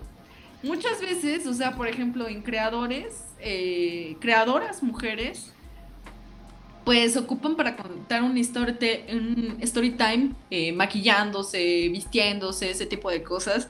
Eh, a mí no me gusta en lo personal porque una ni me maquillo tanto y dos no me gusta, tardo horas escogiendo mi ropa, entonces yo creo que no, eso no es posible. Pero hay chicas que lo hacen, ¿no? Eh, o hay chicos también que lo hacen, no es nada más exclusivo de las mujeres. Pero yo creo que si quieres hacer un contenido de calidad, un contenido más eh, enriquecedor, pues tienes que buscar a quién te estás dirigiendo, quién es tu público objetivo, eh, cuál es el objetivo, cuál es el mensaje que quieres transmitir con ese contenido. Si quieres transmitir, no sé, este contenido de cine, pues tienes que buscar imágenes muy dinámicas porque el cine es muy dinámico, entonces este, videos, imágenes, este, si sabes que la película es un tanto aburrida y que tú te puedes aburrir contándola, entonces tienes que ver la manera de cómo hacerlo más dinámico, ¿no? Eh, a través de imágenes, a través de GIFs, este, de memes, ¿no? Yo creo que también los memes aplican para explicar eh, una, una, una, situación de la película o algo externo a la película. Como que ayuda, ¿no? Por ejemplo, en esta cultura pues ya es como muy meme, ¿no? Entonces ya como que, como tú dices, ¿no? El meme pues apoya totalmente. Sí. Sí, él me, me apoya bastante. Sí. Creo que me ha salvado. Creo que me ha salvado varias veces. Me consta. Sí. Entonces, sí, sí, también eso. Este, empatizar también con la con el público. Hay que saber, por ejemplo, TikTok, este, uno tiene que explicar las cosas en un minuto. Entonces, tiene que ser uno claro, breve, conciso, con las palabras adecuadas, con las palabras exactas. Entonces, yo también recomiendo leer para saber, para, este, digo, sí, o sea, para saber qué, decir eh, de manera muy breve, escoger palabras. Yo me armo un guion y creo que es lo que muchas personas hacen también, armarse un guion y ver este qué es lo que le pueden quitar, qué es lo que le pueden añadir, eh, si se necesita como que estar como con un café encima para decir, ah, aquí puede ir un meme, o aquí puede ir una canción, o aquí puede ir este un tren del mame, ¿no? Entonces, también, o sea, también todo se vale, pero no un café, sino un monster y algo más, ya, para que acá vaya ya depende de cada quien, digo, yo no, yo no tomo esas cosas por salud, porque a mí sí como que me ponen muy así, pero yo con un cafecito estoy excelente. Si a ustedes les funciona un booster, adelante. Claro. No, bueno, eh, Kat, queremos agradecerte por contarnos tu experiencia, por compartirnos tu perspectiva única y apasionada del cine mexicano. Te lo decimos de antemano. Muchísimas gracias. Eh, y invitamos a la audiencia pues a explorar el cine mexicano, ¿no? Porque, pues la neta, como tú dices, tiene mucho de dónde ver, de dónde agarrar, de dónde experimentar y de dónde analizar, ¿no? Veámoslo desde un lente, personal y pues enriquecedor, más que nada, ¿no? Entonces, pues, amigos, espero que esta plática con Back to Play les haya gustado. Esto ha sido todo por nuestra parte y pues muchísimas gracias, muchísimas gracias Katy, pues muchísimas gracias a todos. Muchísimas gracias. a ustedes. Gracias. Gracias. gracias. por la invitación y gracias por invitarme. Son ahora sí que las primeras personas que me invitan y pues espero sean muchas más invitaciones. Claro, claro, claro que sí. Muchas gracias. Eh, producción, producción. ¿eh?